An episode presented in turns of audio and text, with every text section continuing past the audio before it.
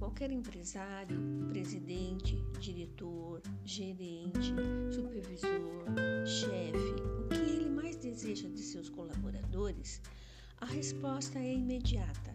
Gostaria que eles fossem mais comprometidos.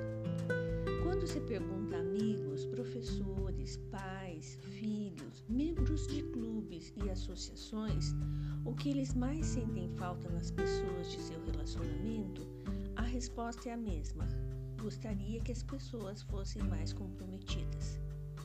Mas afinal, o que é de fato ser uma pessoa comprometida? Primeiro, uma pessoa comprometida procura sempre colocar-se no lugar das outras, sentir o que as outras sentem. Segundo, pessoa comprometida faz tudo com atenção aos detalhes. Ela presta atenção em tudo que faz, no detalhe do detalhe. Terceiro, uma pessoa comprometida termina o que começa e não deixa as coisas pela metade. Quarto, uma pessoa comprometida vem com soluções e não com mais problemas quando tem uma tarefa a cumprir. 5. Uma pessoa comprometida pergunta o que não sabe e demonstra vontade de aprender. Vai fundo até dominar o que não sabe e deveria saber. 6. Uma pessoa comprometida cumpre prazos e horários. 7. Uma pessoa comprometida não vive dando desculpas por seus atos e nem procura culpados pelos erros cometidos. 8. Uma pessoa comprometida não vive reclamando da vida e falando mal das pessoas. Ela age para modificar a realidade. 9. Uma pessoa comprometida não desiste facilmente. Ela não descansa enquanto não resolver um problema. Ela vai atrás da solução. E 10. Uma pessoa comprometida está sempre pronta a colaborar com as pessoas. Ela participa, ela dá ideias. Você pode contar com ela. Pense se as pessoas avaliam você como alguém verdadeiramente comprometido. Comprometa-se. Pense nisso. Sucesso! Um grande abraço.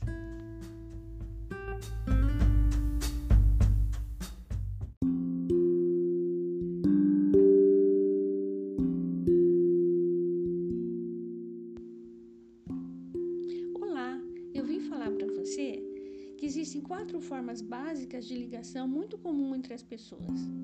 A primeira delas é a simbiose. É quando uma pessoa vive em função da outra. Você é tudo para mim e eu sou tudo para você. Forma-se uma totalidade no qual existe um alto grau de trocas e o nós predomina sobre o eu de cada um. As fronteiras do eu, onde eu começo e onde você acaba, não são muito claras. Há uma dissociação de um forma são os egoístas e generosos. Existem os que se dão, são generosos, e os que recebem mais do que dão. Essas pessoas formam vínculos complementares. Nessa relação, um dos dois é parasita. Está sempre sugando, mas nunca se sente totalmente feliz, porque o que recebe é sempre visto como pouco. Muitas vezes é o medo da rejeição e do abandono que motiva alguém a se fixar no papel de provedor. Ou então, essa pessoa precisa se sentir superior, forte e doadora para compensar sentimentos de inferioridade. Nesse caso, a manutenção ou o pseudo-crescimento do parasita se devem à constante dedicação e sacrifício do parasitado, que com o passar dos anos pode vir a se sentir esgotado. Esse tipo de vínculo é muito comum terceiro é o esvaziamento mútuo. São relações entre pessoas muito carentes. Elas têm expectativas muito altas sobre o que o outro possa lhe dar e isso leva a uma extrema dependência.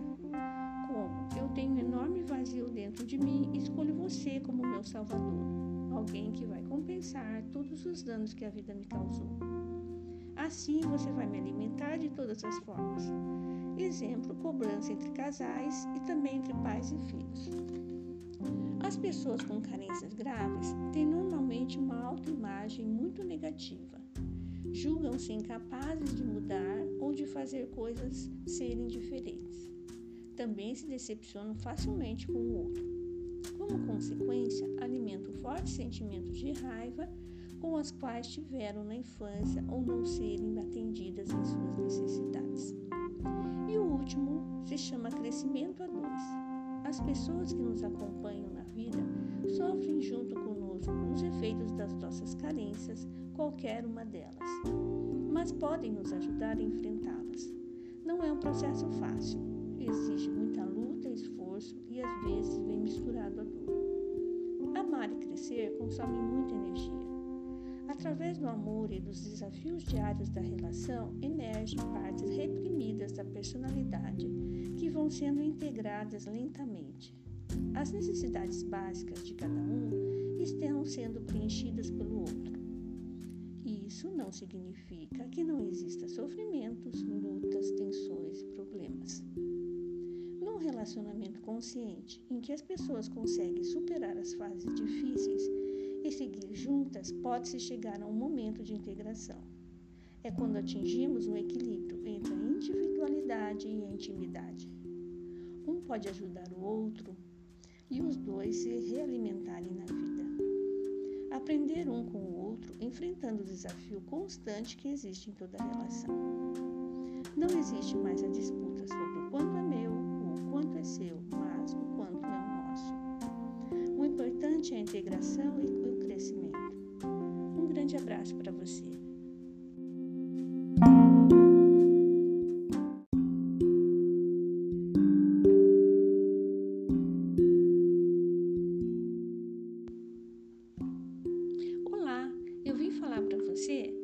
Existem quatro formas básicas de ligação muito comum entre as pessoas. A primeira delas é a simbiose. É quando uma pessoa vive em função da outra. Você é tudo para mim e eu sou tudo para você. Forma-se uma totalidade no qual existe um alto grau de trocas e o nós predomina sobre o eu de cada um. As fronteiras do eu, onde eu começo e onde você acaba, não são muito claras. Há uma dissociação de um a segunda forma são os egoístas e generosos.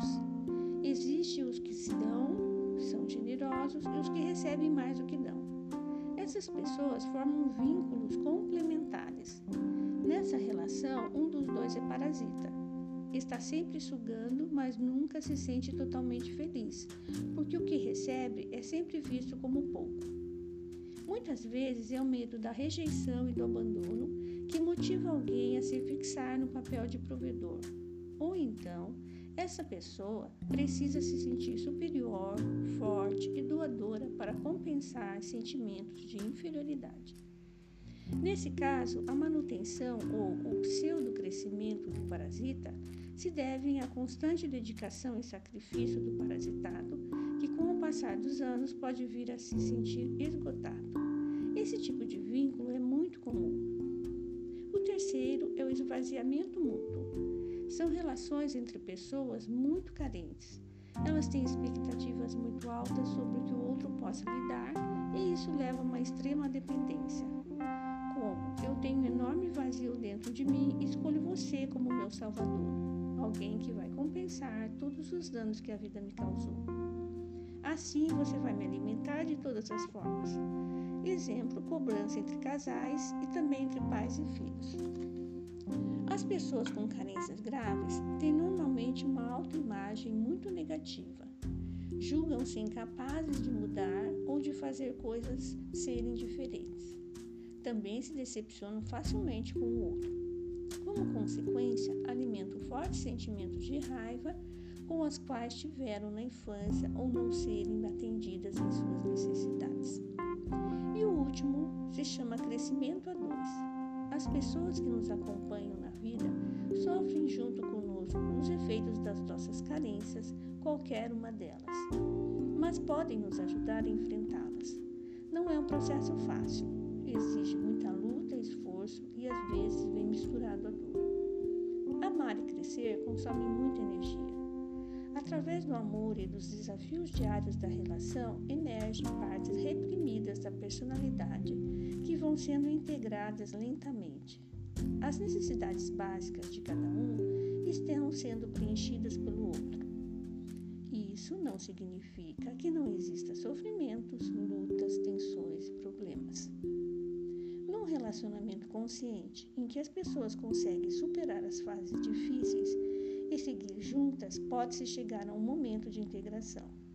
É quando atingimos um equilíbrio entre a individualidade e a intimidade. Pode ajudar o outro e os dois se realimentarem na vida. Aprender um com o outro, enfrentando o desafio constante que existe em toda relação. Não existe mais a disputa sobre o quanto é meu ou o quanto é seu, mas o quanto é o nosso. O importante é a integração e o crescimento. Um grande abraço para você.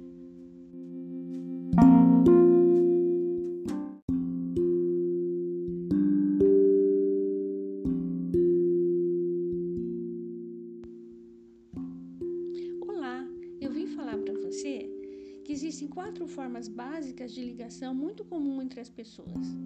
A primeira delas é a simbiose. É quando uma pessoa vive em função da outra. Você é tudo para mim e eu sou tudo para você.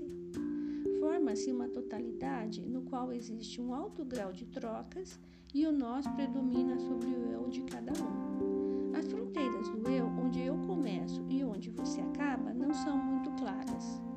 Há uma dissociação de um a segunda forma são os egoístas e generosos.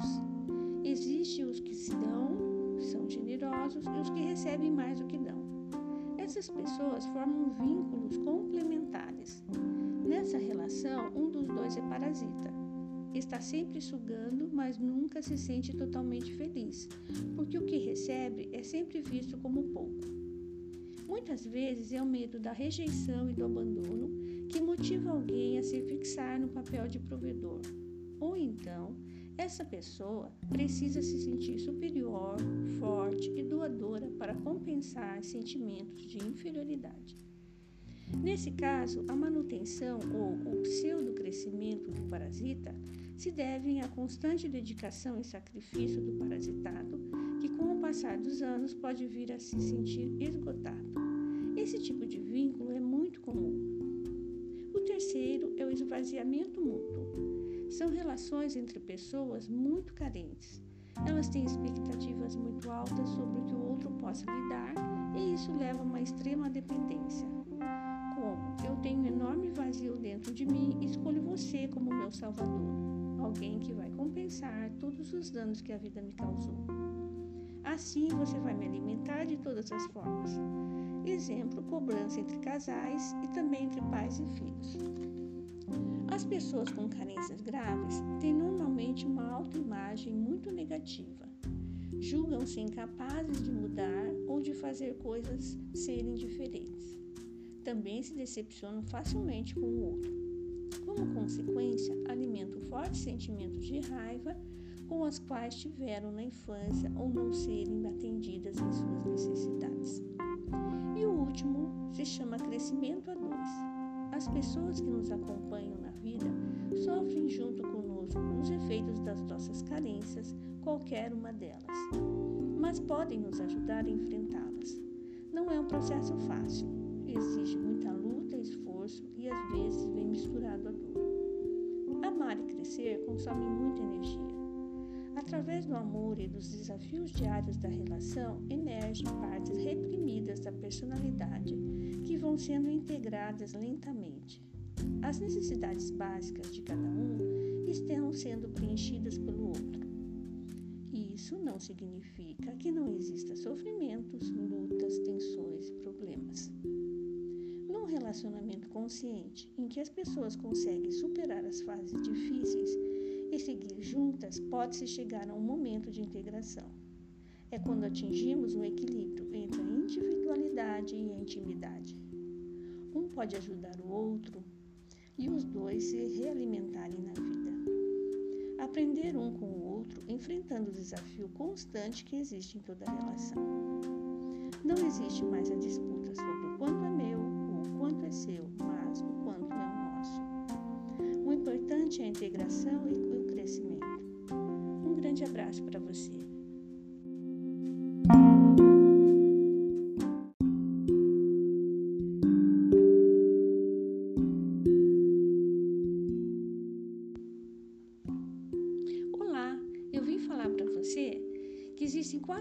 Formas básicas de ligação muito comum entre as pessoas. A primeira delas é a simbiose. É quando uma pessoa vive em função da outra. Você é tudo para mim e eu sou tudo para você. Forma-se uma totalidade no qual existe um alto grau de trocas e o nós predomina sobre o eu de cada um. As fronteiras do eu, onde eu começo e onde você acaba, não são muito claras. Há uma dissociação de um. A segunda forma são os egoístas e generosos. Existem os que se dão, são generosos, e os que recebem mais do que dão. Essas pessoas formam vínculos complementares. Nessa relação, um dos dois é parasita. Está sempre sugando, mas nunca se sente totalmente feliz, porque o que recebe é sempre visto como pouco. Muitas vezes é o medo da rejeição e do abandono que motiva alguém a se fixar no papel de provedor. Ou então, essa pessoa precisa se sentir superior, forte e doadora para compensar sentimentos de inferioridade. Nesse caso, a manutenção ou o pseudo-crescimento do parasita se devem à constante dedicação e sacrifício do parasitado, que com o passar dos anos pode vir a se sentir esgotado. Esse tipo de vínculo é muito comum. O esvaziamento mútuo. São relações entre pessoas muito carentes. Elas têm expectativas muito altas sobre o que o outro possa lhe dar e isso leva a uma extrema dependência. Como eu tenho um enorme vazio dentro de mim escolho você como meu salvador, alguém que vai compensar todos os danos que a vida me causou. Assim você vai me alimentar de todas as formas. Exemplo: cobrança entre casais e também entre pais e filhos. As pessoas com carências graves têm normalmente uma autoimagem muito negativa. Julgam-se incapazes de mudar ou de fazer coisas serem diferentes. Também se decepcionam facilmente com o outro. Como consequência, alimentam fortes sentimentos de raiva com as quais tiveram na infância ou não serem atendidas em suas necessidades. E o último se chama crescimento a dois as pessoas que nos acompanham na vida sofrem junto conosco os efeitos das nossas carências, qualquer uma delas, mas podem nos ajudar a enfrentá-las.